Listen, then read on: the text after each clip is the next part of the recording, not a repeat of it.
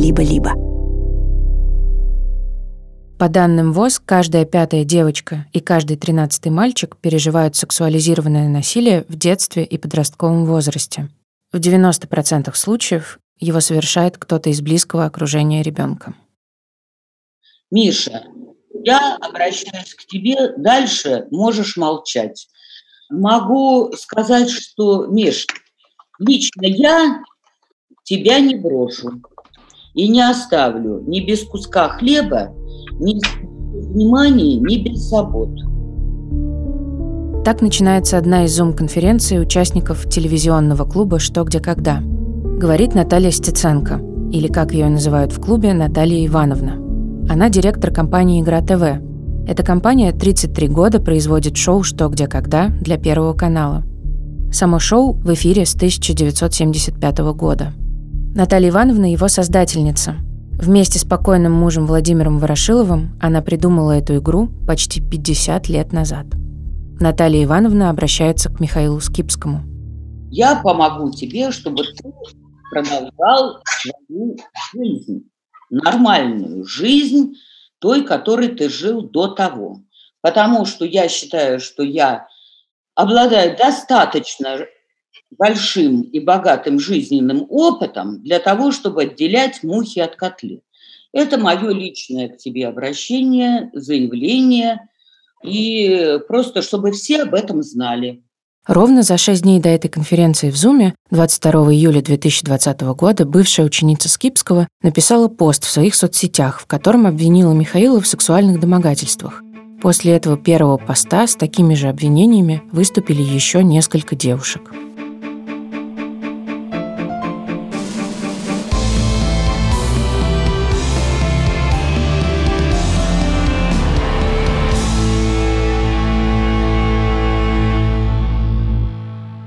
Меня зовут Полина Агаркова. Это подкаст «Дочь разбойника» студии «Либо-либо». Сезон называется «Мне за это ничего не будет». В этом сезоне мы вместе с Настей Красильниковой исследуем культуру отмены в России. Это выпуск о том, как на обвинения влиятельных мужчин в сексуальных домогательствах и насилии реагирует их окружение, как люди выбирают сторону и каким образом участвуют в отмене. Все, что вы услышали в начале подкаста, Наталья Стеценко, конечно, говорила, что называется «для своих». Компания «Игра ТВ» не делала заявлений по поводу обвинений Михаила Скипского в сексуальных домогательствах. Его не отстраняли от участия в съемках даже на время, не обещали разобраться и провести проверку. Не было даже заявления в духе «мы не верим обвинениям и поддерживаем нашего друга». В публичном поле создатели популярного интеллектуального шоу просто проигнорировали слова нескольких молодых женщин. Спустя три года мы можем рассказать, почему телекомпания, сделавшая из Кипского звезду, промолчала.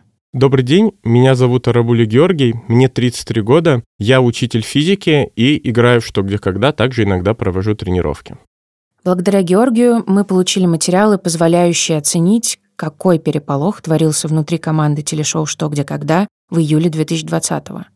В нашем распоряжении оказался архив чата в Телеграме, в котором продюсеры программы общались со знатоками, и запись зум-конференции, на которой руководство и знатоки обсуждают скандал вокруг Скипского. Отрывки из этой записи вы слышали в начале подкаста. Телевизионная игра «Что, где, когда» была создана режиссером Владимиром Ворошиловым и его женой, телередактором Натальей Стеценко, 48 лет назад. Для советского телевидения программа сразу стала важным явлением. В 1975 году игра выглядела по-пижонски и скоро обрела статус культовой. На всякий случай расскажу, как она проходит. Команда из шести знатоков собирается в охотничьем домике нескучного сада, чтобы сразиться в интеллектуальном поединке с телезрителями – в течение одной минуты знатоки ищут ответ на вопрос, который им прислали обычные люди. Если знатоки дают верный ответ, их команда получает очко. В обратном случае очко засчитывается в пользу телезрителей. Знатоки побеждают, если первыми набрали 6 очков. До 1990 года производством телеверсии Ворошилов и Стеценко занимались совместно с Гостелерадио СССР, а потом основали свою компанию «Игра ТВ». В 2001 году Владимир Ворошилов умер, и кресло режиссера и ведущего телепрограммы занял сын Натальи Стеценко, Борис Крюк.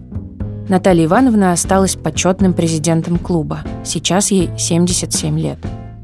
Из телеформата игра перекочевала в реальную жизнь. Спортивную версию ЧГК играют по всему миру уже больше 30 лет. Команды ЧГК есть в школах, университетах. Взрослые люди собираются в команды, чтобы выступить на соревнованиях города, области и страны. Для большинства игроков заветная мечта – попасть в телешоу и стать знатоком настоящего клуба ЧГК. Для этого надо много играть в спортивную версию, а затем пройти строгий отбор редакторов передачи. Как и в настоящем спорте, в ЧГК есть тренеры, которые помогают достичь этой цели. Михаил Скипский был как раз таким тренером, причем играющим. Он участвует в телеверсии ЧГК с 2006 года. Мой собеседник Георгий Арабули дослужился до попадания в телешоу в 2011 году, а начал играть в ЧГК в составе студенческой команды в том же 2006. Арабули – один из немногих знатоков, покинувших телепрограмму после скандала с Михаилом Скипским. Георгий и Михаил не были близко знакомы, но, по словам Георгия, слухи о поведении Скипского до него доходили.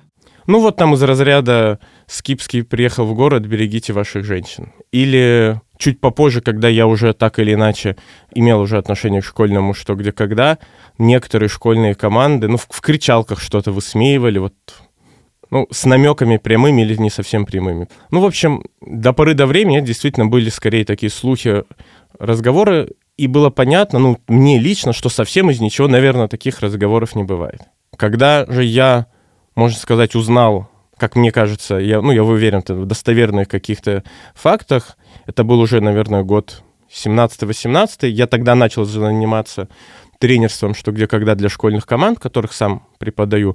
Но я просто принял решение, что, например, я не вожу команды на турниры, которые организуют Скипский. Там в Петербурге были крупные турниры. Ну, дети не спрашивали, почему мы не ездим в Петербург, потому что, ну, много причин ехать в Петербург там, вынуждены были поехать на школьный чемпионат России, к которому он имел отношение. Небольшое преступление против своей совести, которое пришлось сделать, чтобы не объяснять школьникам, что они весь год отбирались, а потом не поехали. А вы как-то предупреждали своих э, школьников, участников ваших команд, которые вы тренировали, что там держитесь подальше от него, если что? Наверное, нет, я абсолютно точно, никак, конечно, не предупреждал, потому что сразу бы возникло много вопросов, а что вы знаете, откуда. Просто я был уверен, что они всегда вокруг со мной. Но когда появилась первая публикация, ну, по крайней мере, вот в моем круге было обсуждение, ну, сейчас-то взорвется. 22 июля 2020 года журналистка издания «Забел» Катя Аренина написала в Твиттере, что когда ей было 15 лет, то есть в 2010-м, Михаил Скипский пытался ее поцеловать и трогал за ягодицы в баре.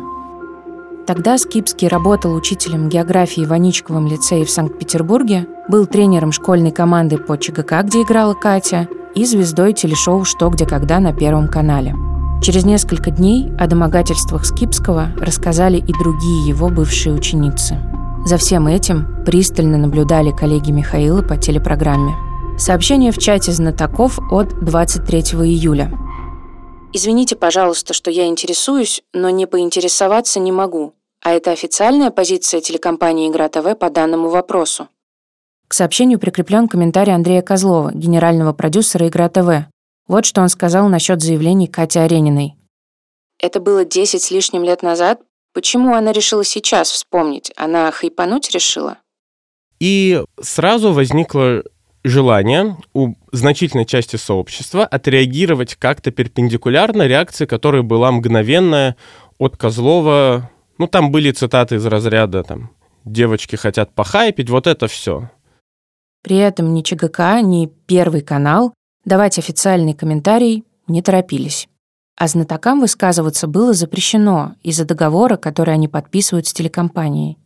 Копия договора с Георгием есть в нашем распоряжении. Сообщение из чата. «Мне казалось, мы молчим только потому, что Миша наш друг, а не потому, что это все неправда. Потому что о том, что это правда, знают все. И я очень люблю Мишу как друга, но очень не люблю как человека, который это делал. А затем в чате появилась история Алены Тарасовой и комментарий. Все знали, что у них отношения. На самом деле, моя мама позвонила Скипскому как одному, типа, из репетиторов. Ну, то есть он был таким наемным работником. Поскольку начина... ну, начинала я играть как бы вот без тренера, да, в 13 лет, я не уверена, было ли мне 14 уже, когда мы познакомились или нет. Алена начала играть в ЧГК в седьмом классе вместе с одноклассниками. Они нашли базу вопросов в интернете и играли после школы сами по себе. А потом классная руководительница предложила ребятам найти тренера. Он начал заходить за рамки с первого дня.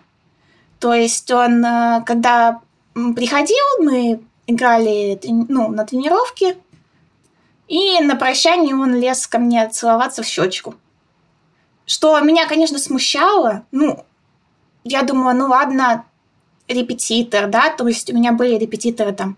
Был преподаватель по рисованию, хороший мужик, и я с ним тоже ходила по музеям. Ну, вообще, это для меня не было такого, что вот репетитор это какая-то угроза. Ну, если репетитор считает, что ему можно целовать меня в щечку, значит, ничего в этом нет. Потом еще... Но ну, меня насторожил один момент. Вот когда я переодевала сменку, мы сидим там в гардеробе, э, как бы прощаемся. Вот, он мне застегивал сапоги. Это было странно. Ну ладно, если он там присел на корточки и ринулся застегивать мне сапоги, ну, тоже для меня это какой-то имел смысл, да, что может он правда хочет помочь.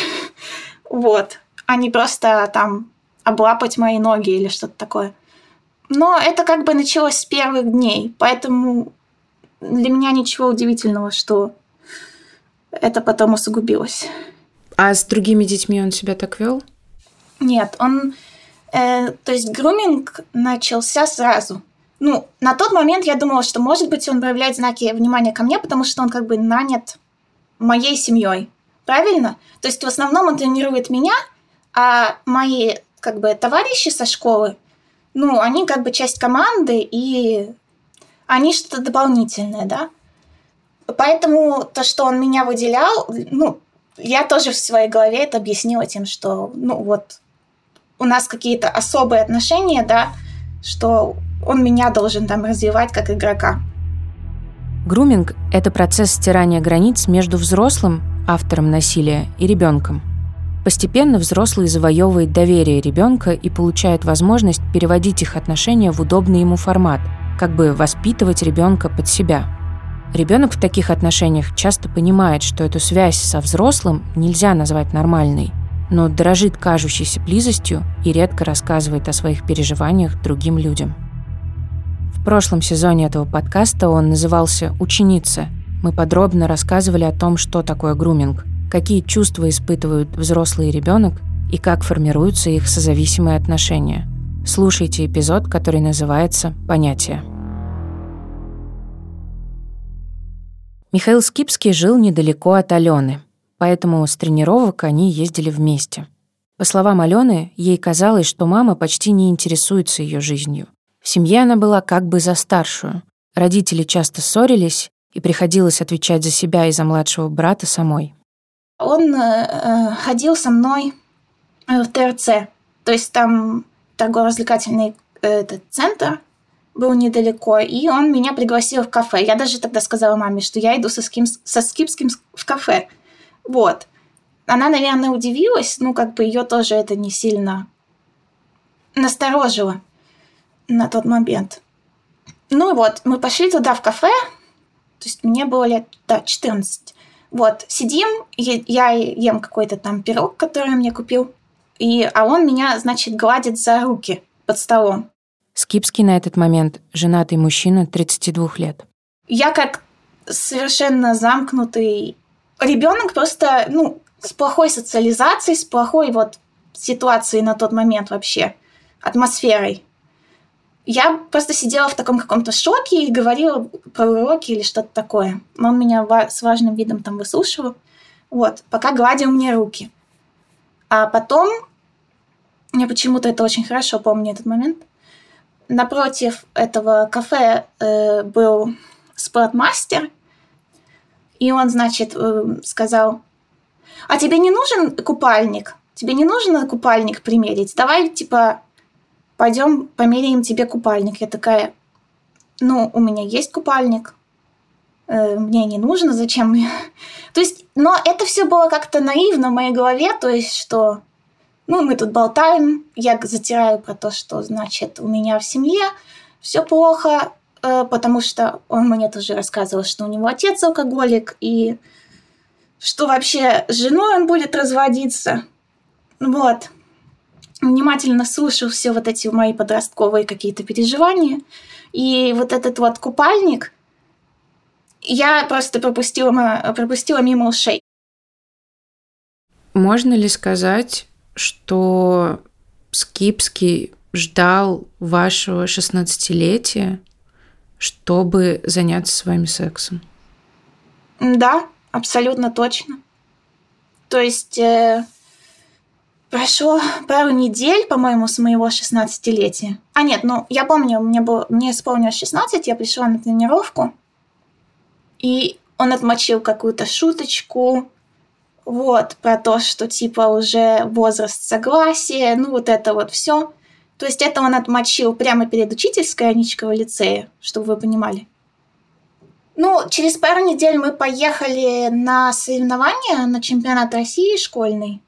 Там, э, значит, его поцелуй в переросли в поцелуй в губы. Я была как бы парализована на тот момент.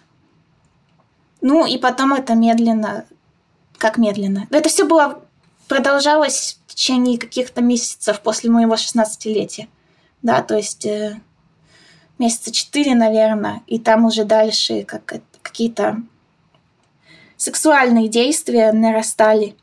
За то, что я могла с ним поговорить, мне нужно было расплачиваться после этого сексом, и я это не очень понимала на самом деле.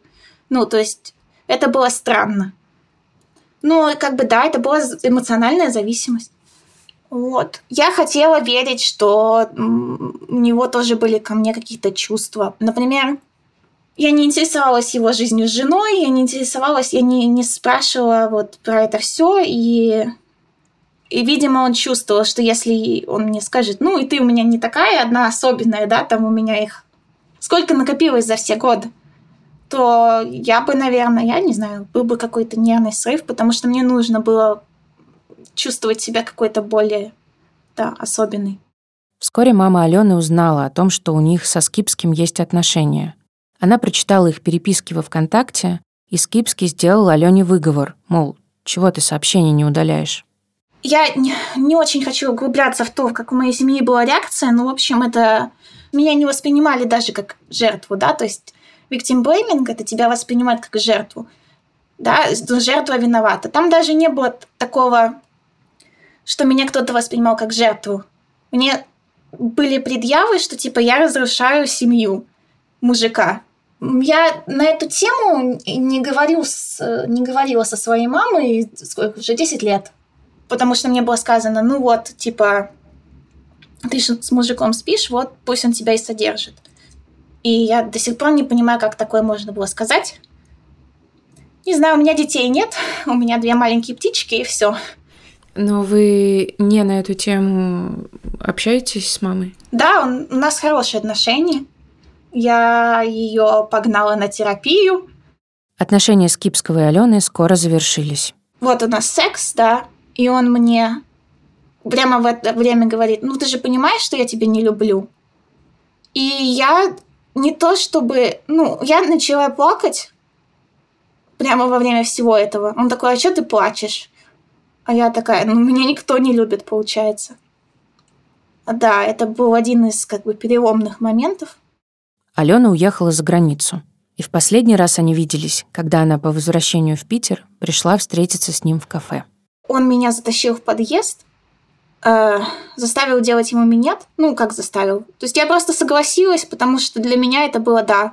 Вот мы поговорили, а теперь я как бы должна за это расплатиться. 18 лет мне это уже не нравилось. То есть, ну, как... Я уже понимала, очищала, что так не должно быть. Что это, это какая-то хрень. Значит, я кому-то душу раскрываю, пытаюсь какую-то наладить эмоциональную близость, а потом меня тащат в какой-то подъезд. Сообщение из чата знатоков 23 июля. Это не 18 по обоюдному и не проводил домой, согласись. Ответ. А сейчас все по-другому. Поэтому мы дружно осудим человека за то, что он делал 15 лет назад? Чат ЧГК раскололся на два лагеря. В одном защищали Мишу Скипского и осуждали молодых женщин, пострадавших от его действий. В другом, наоборот, резко осудили коллегу по клубу и решили, раз молчит руководство, высказаться нужно самим знатокам – больше 30 человек, то есть около половины чата, захотели подписать коллективное письмо с выражением сочувствия девушкам, пережившим насилие. Среди них были именитые и влиятельные в клубе ЧГК люди, например, магистр игры Максим Поташов, капитан команды и обладатель «Хрустальной совы» Борис Белозеров, капитан команды Алена Повышева и другие. Вот этот текст – мы, ниже подписавшиеся знатоки клуба «Что, где, когда», не считаем возможным комментировать сложившуюся ситуацию. Но в связи с публикациями в СМИ заявлений отдельных членов клуба считаем необходимым сказать следующее.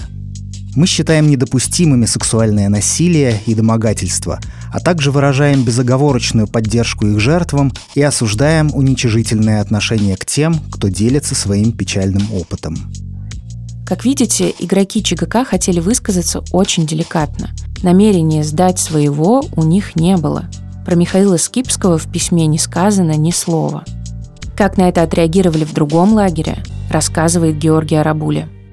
Но это с точки зрения Игратова и некоторых знатоков казалось чуть ли не преступлением оболгать несчастного Михаила. Сообщение из чата.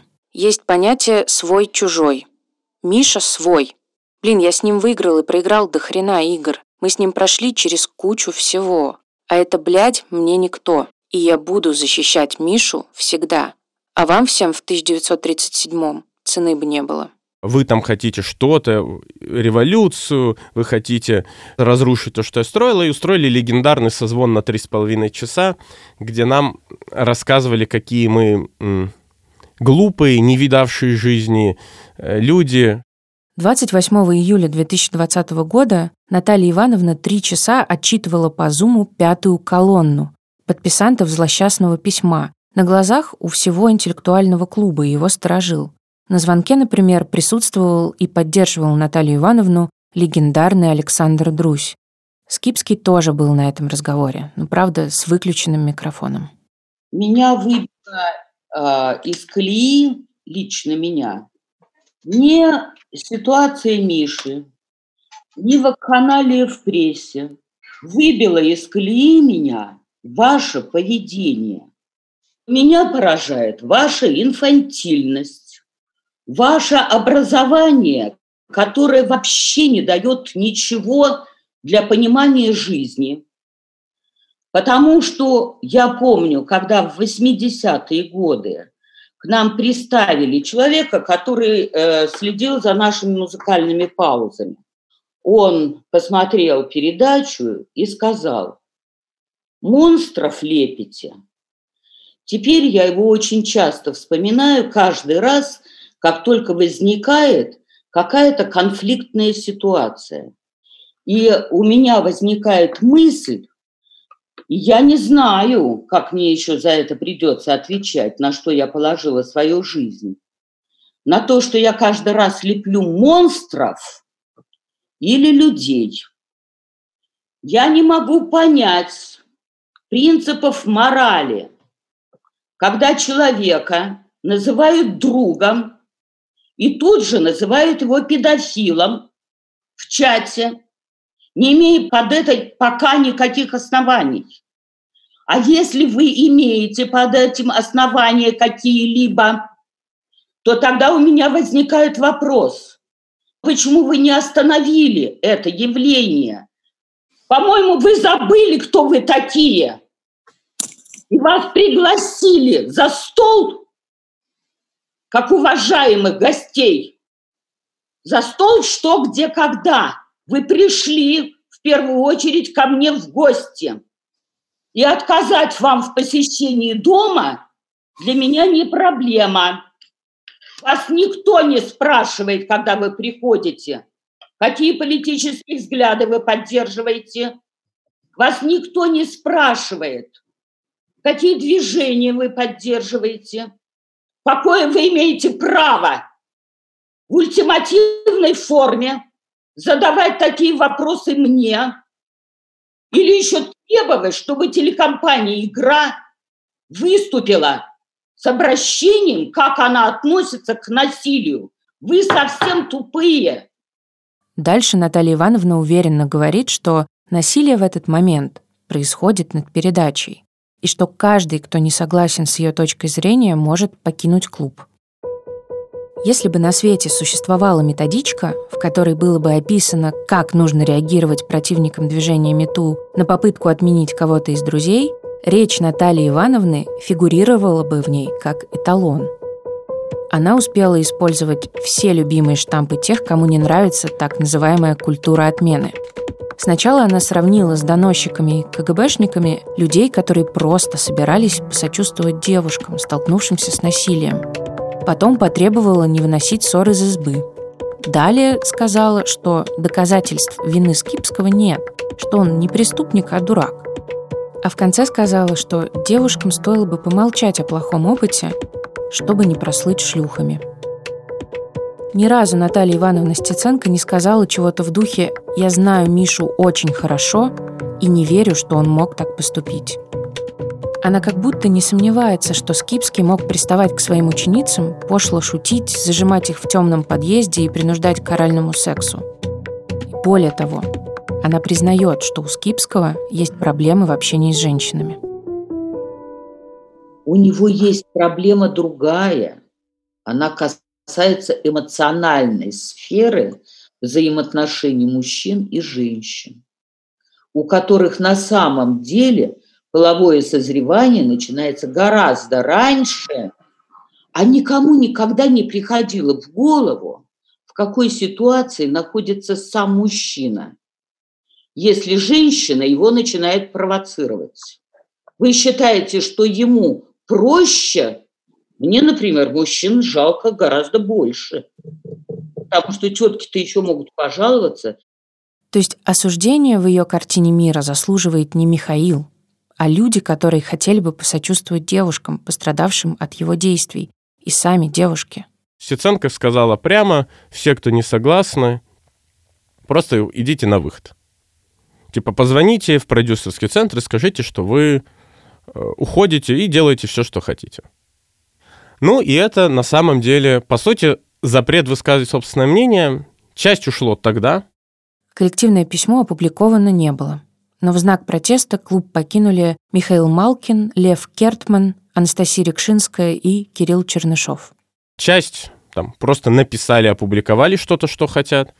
Часть э, не уходила из клуба, а ждала там все-таки, что будет какая-то официальная реакция, потому что ее обещали. 19 августа, почти через месяц после секретной зум-конференции, издание «Проект» выпустило расследование про работу Михаила Скипского в Ваничковом лицее в формате подкаста.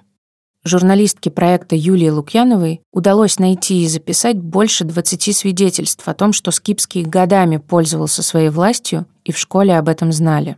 Мы поговорили с одной из героинь подкаста Натальей Калугиной. В 2011 году я пришла учиться в Аничков лицей в 10 класс. И еще до этого я знала Михаила как игрока «Что, где, когда», потому что я много его смотрела по телевизору. Мне кажется, что у меня была такая достаточно сильная детская влюбленность в Михаила, потому что ну, и звезда, и теперь твой учитель, вроде бы такой весь неформальный, общается с э, учениками почти как с равными, шутит. И в какой-то момент я заметила, что периодически он проявляет ко мне какие-то знаки внимания, может как-то приобнять, сзади подойти, чего-нибудь на ушко сказать. Э, ну, там, не знаю, какая маечка сегодня с вырезом. Скипский работал учителем географии Ваничковым с 2008 по 2016 год. В тот же период он подрабатывал тренером команд в других школах. Многие его ученики отзываются о нем как о таком неформальном преподавателе, который весело и непринужденно общается, разговаривает на «ты», может материться. Наташа говорит, что Аничков вообще из таких школ, где ученикам давали свободу. Там нет формы, звонков, дневников, а к учителям всегда можно подойти с вопросом. Поэтому даже на летних каникулах она иногда приходила в лицей. После 10 класса летом я зашла в лицей, потому что он расположен в центре города. И мне кажется, в тот день я даже знала, что он там будет, либо он мне сам написал, сказал, заходи на кофе.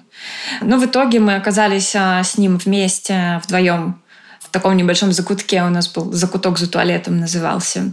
Мы так ненавязчиво пошли туда под каким-то предлогом из серии там набрать воды, растения полить.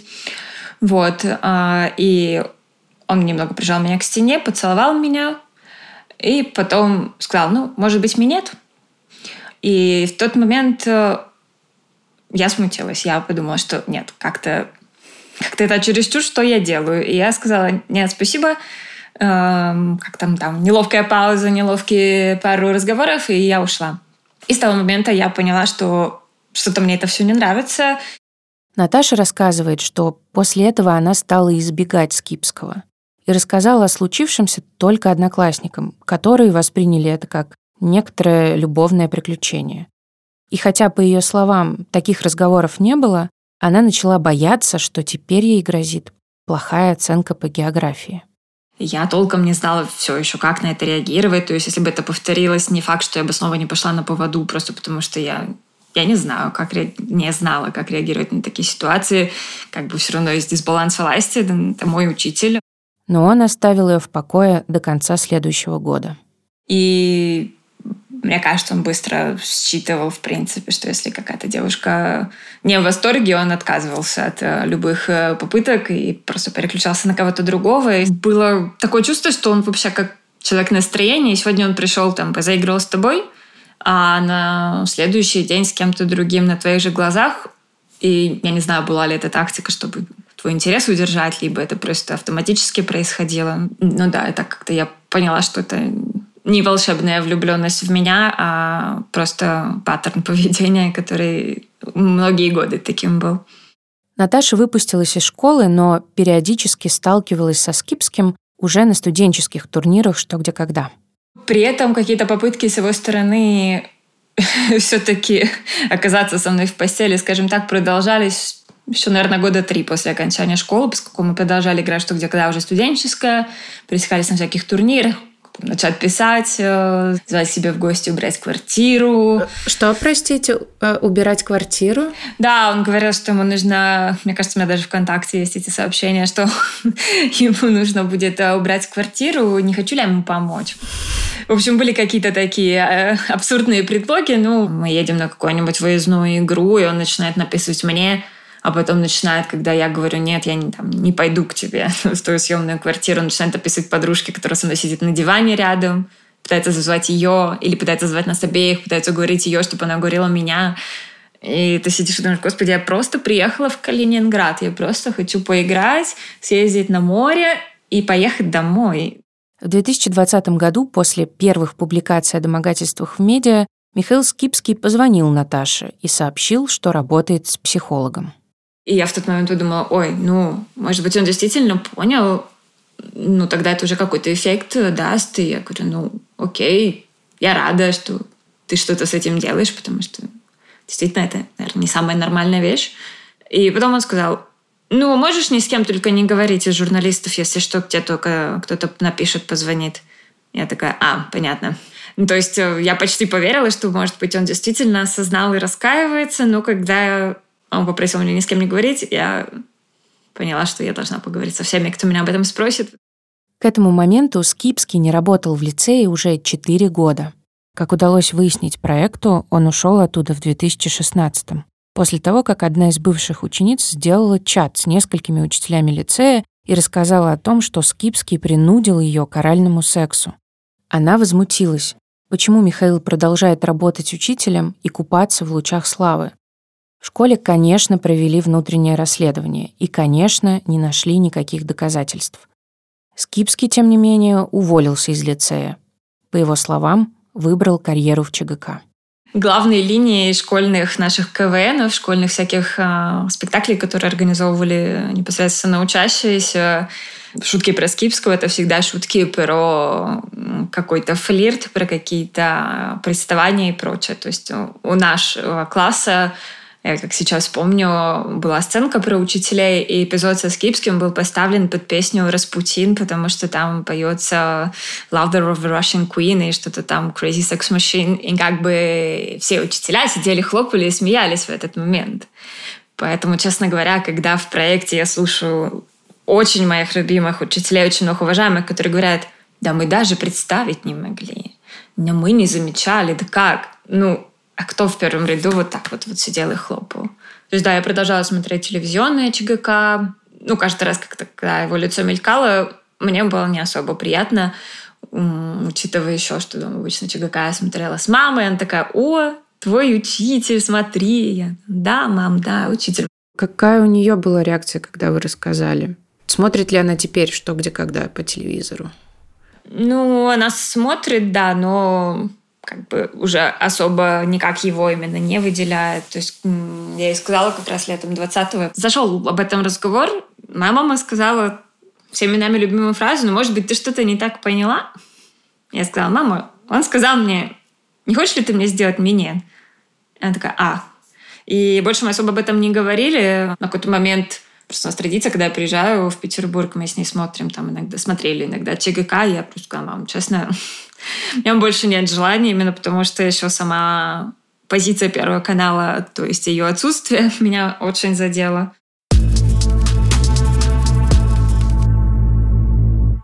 Август, сентябрь, октябрь. Официальная позиция клуба так и не была заявлена. А в ноябре Скипский снова появился в телеэфире. Он поучаствовал в финальной игре сезона в составе команды Балаша Касумова. За один стол с Михаилом сели Елизавета Авдеенко, Юлия Лазарева, Дмитрий Авдеенко, Ильман Талыбов и Балаш Касумов.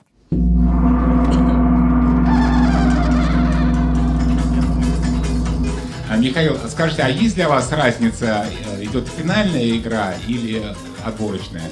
Ну, есть, конечно. Скажите, а вот в летней серии вы были капитаном, а сегодня вздохнули с облегчением, а, что можно больше капитаном не играть? Ну, слушайте, да, потому что, конечно, на свою Серьезно? позицию вернуться приятно, а главное, что ребята вернулись, и наличие Балаша за столом Альмана, это всегда. Леозно. Как я понимаю, нашли тех пять, назовем их, игроков, которые согласны с ним сидеть за одним столом. У меня до сих пор есть играющие в клубе друзья, я могу сказать, даже близкие друзья. А, Я им честно сказал, что я не понимаю, зачем они остаются. Мне, наверное, грустно, что они остаются, но дополнительно еще их как-то осуждать, говорить, вот вы там, я не собираюсь. Но люди, которые не верят или поддерживают Михаила в любом случае, нашлись, и они вот с ним благополучно играли. Сейчас тоже точно кто-то с ним играет в команде. Трансляция финала осенней серии шла на канале Игра ТВ в Ютубе, и она до сих пор доступна. Когда трансляция завершилась, ролик быстро собрал две с половиной тысячи дизлайков и множество возмущенных комментариев зрителей. Играл прекрасно, все играли прекрасно. Совращайте детей дальше, лишь бы играли прекрасно. Читаем между строк.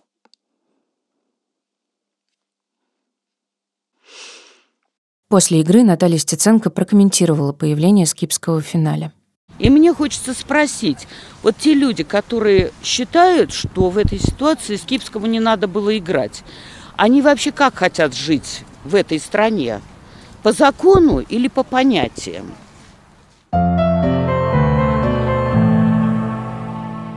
Почему, по-вашему, Игра ТВ так держится за Скипского и за спасение его репутации?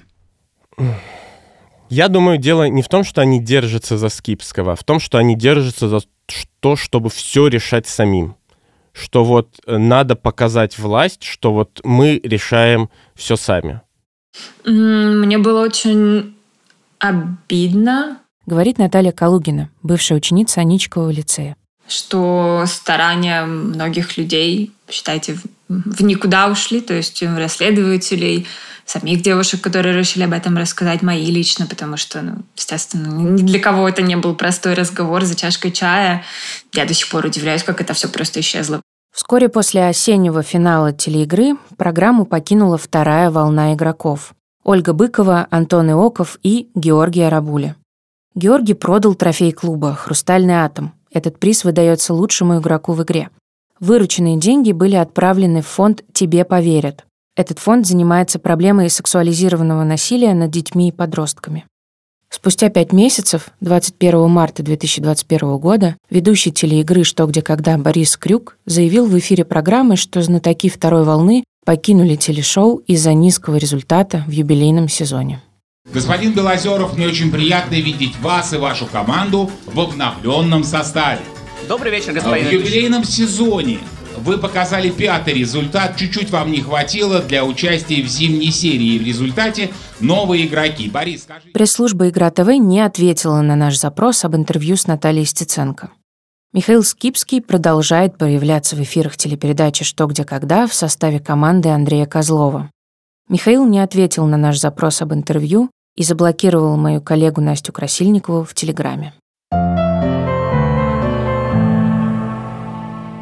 Итак, Скипский выиграл, а Арабули проиграл. Да, но только в телевизоре. А телевизор редко показывает нам полную и правдивую картинку. Помните, в начале подкаста я рассказывала, что попасть в телепередачу можно, если много тренироваться, что клубы спортивного «Что, где, когда» есть во многих школах, университетах и в разных городах, причем в том числе за пределами России. В этом огромном сообществе, которое, в отличие от чата телепередачи, состоит не из нескольких десятков, а из тысяч людей, история со Скипским тоже вызвала огромный резонанс. И тут, в децентрализованной системе, не подчиненной матриарху Наталье Ивановне Стеценко, отмена Скипского в каком-то смысле состоялась. Вот как это было. Перенесемся снова в 2020 год. Через шесть дней после публикации первого поста с обвинениями Скипского Андрей Козлов, мастер телеигры и президент Международной ассоциации клубов «Что, где, когда» получил письмо, подписанное 350 игроками ЧГК из Владивостокского, Лондонского, Нью-Йоркского, Бернского, Вильнюсского и многих других клубов. Игроки со всего мира требовали честного разбирательства, а также просили временно отстранить Скипского от членства в комиссии МАК по работе с детьми и молодежью – а также от мероприятий с участием несовершеннолетних. На следующий же день Андрей Козлов объявил, что Скипский решил покинуть комиссию по собственному желанию, а Наталья Ивановна Стеценко устроила выволочку на Zoom-конференции. Международная ассоциация клубов «Что, где, когда» объединяла и координировала более сотни клубов интеллектуальных игр по всему миру – я говорю «объединяла», потому что после скандала со Скипским большинство клубов вышли из этой ассоциации, подконтрольной и тесно связанной с телеигрой, и сформировали свою – Международную ассоциацию интеллектуальных игр. А как вам кажется, Михаил Скипский отменен? Нет. Глобально нет. Есть части сообществ, в которых он, безусловно, отменен. Например, в школьном, что где когда, в школьных движениях интеллектуальных игр массовом, он является, безусловно, персоной нон-грата на том уровне, что не допускается на турнир. Но при этом он в прошлом году был тренером школьной команды. Это тоже был отдельный такой кейс, что родители сказали, что они не против, ну, наверное, это их воля. Но на школьный чемпионат России он не был допущен в игровое помещение.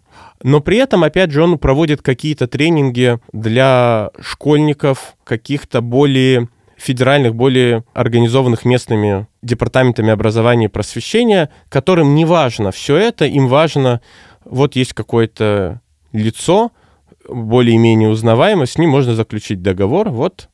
Но это, мы обычно считаем, что это как раз-таки маргинальное какое-то движение, не особо организованное, не особо играющее в то, что все привыкли называть интеллектуальные игры, спортивные интеллектуальные игры, что где когда.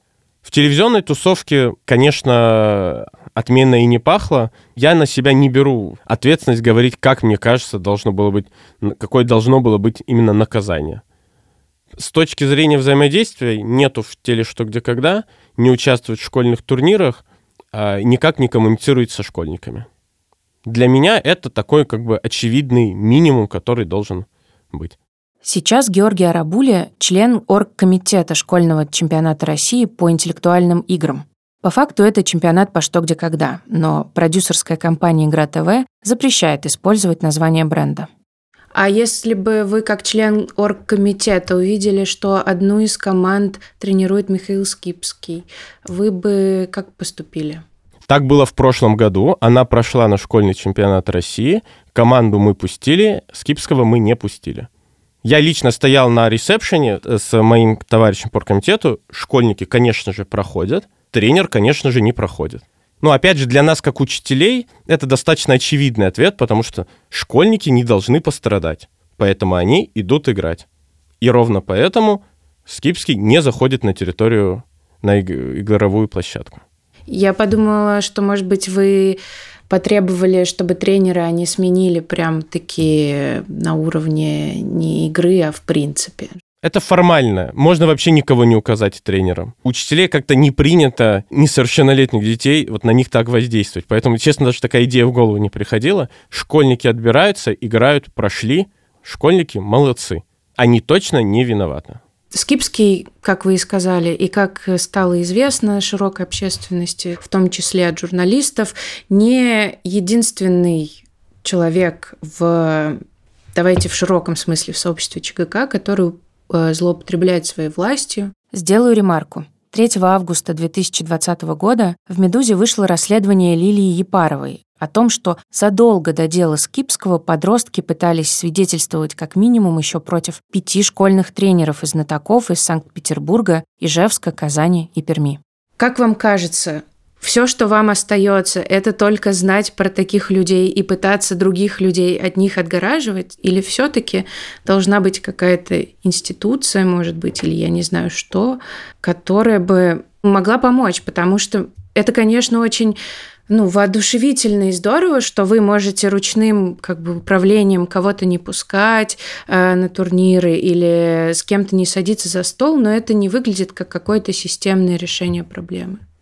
Действительно, это абсолютно не системное решение, и пока все такие ситуации и в рамках э, движения интеллектуальных игр, и на самом деле в рамках любых других узких тусовок, э, выглядит, что решают только одну конкретную проблему – да, наверное, нужна какая-то институция, не знаю, как это может быть сделано, потому что всегда это дальше начинает упираться в уголовный кодекс. А вы как эм, член оргкомитета со своими соратниками никогда не обсуждали, что э, можно самостоятельно, например, ввести какие-то ну, не то чтобы правила, а там, например, рассказывать школьникам перед турниром, я сейчас фантазирую, о том, что они могут в любой момент подойти и рассказать о чем-то, что им приносит дискомфорт, например. Такие, скорее, просветительского рода. Правильно понял? Да, да. Наверное, это правильная вещь, но слушать такое все-таки школьники должны от тех людей, которым они что-то ну, доверяют, про которых они хоть что-то знают. Вам не кажется, что это может быть вопросом недоверия и авторитета, а вопросом, не знаю, какое слово правильно подобрать, не знаю, бюрократии? Да, на самом деле раньше я не задумывался, но действительно наличие, давайте так назвать, горячей линии, то есть, условно говоря, как-то или анонимной, или, ну так, чтобы это было не видно со стороны, сообщить о том, что есть какие-то проблемы, наверное, такую вещь действительно вести стоит. И в целом не только, конечно, про что, где, когда движение, в целом во всех подобных мероприятиях. Очень важно объяснить, что у тебя есть помощь. Говорит Наташа Калугина, бывшая ученица Аничкового лицея. Потому что я уверена, что многие, в том числе и я, никому не пришли, ни к завучу, ни к директору, потому что нам всем казалось, что нам особо не помогут. Нам скажут, что нам причудилось, что мы не так поняли, да и вообще, вы вон там, девочки 16-летние, а он вон там по телевизору «Золотой бабочки». В подкасте проекта журналистка Юлия Лукьянова задала вопрос директору Аничкового лицея ровно об этом. Она спросила, собираются ли в школе принимать какой-то регламент после того, что стало известно о Скипском. Директор ответил, что рассказывать школьникам они ничего не будут.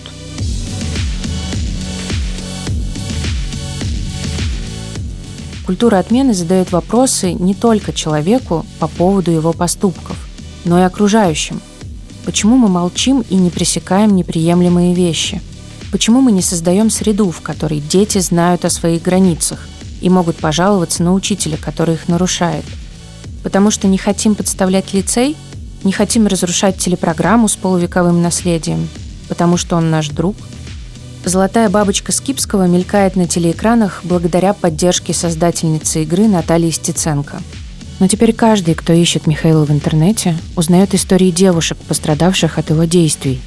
Истории, которые годами существовали в виде слухов и шуток на капустниках, были рассказаны и так громко, что сообщество игроков в спортивную версию ЧГК отстранило Скипского от работы с детьми.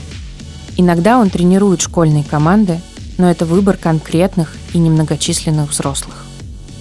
Если вы подросток, пострадавший от сексуализированного насилия, вы можете обратиться за психологической или юридической помощью в фонд «Тебе поверят». Напишите письмо по адресу «Верим тебе» собака.gmail.com. Ссылку на сайт мы оставим в описании к этому выпуску. Это был подкаст «Дочь разбойника». Сезон называется «Мне за это ничего не будет». Меня зовут Полина Агаркова. Спасибо, что послушали этот эпизод. Поставьте ему оценку и напишите отзыв.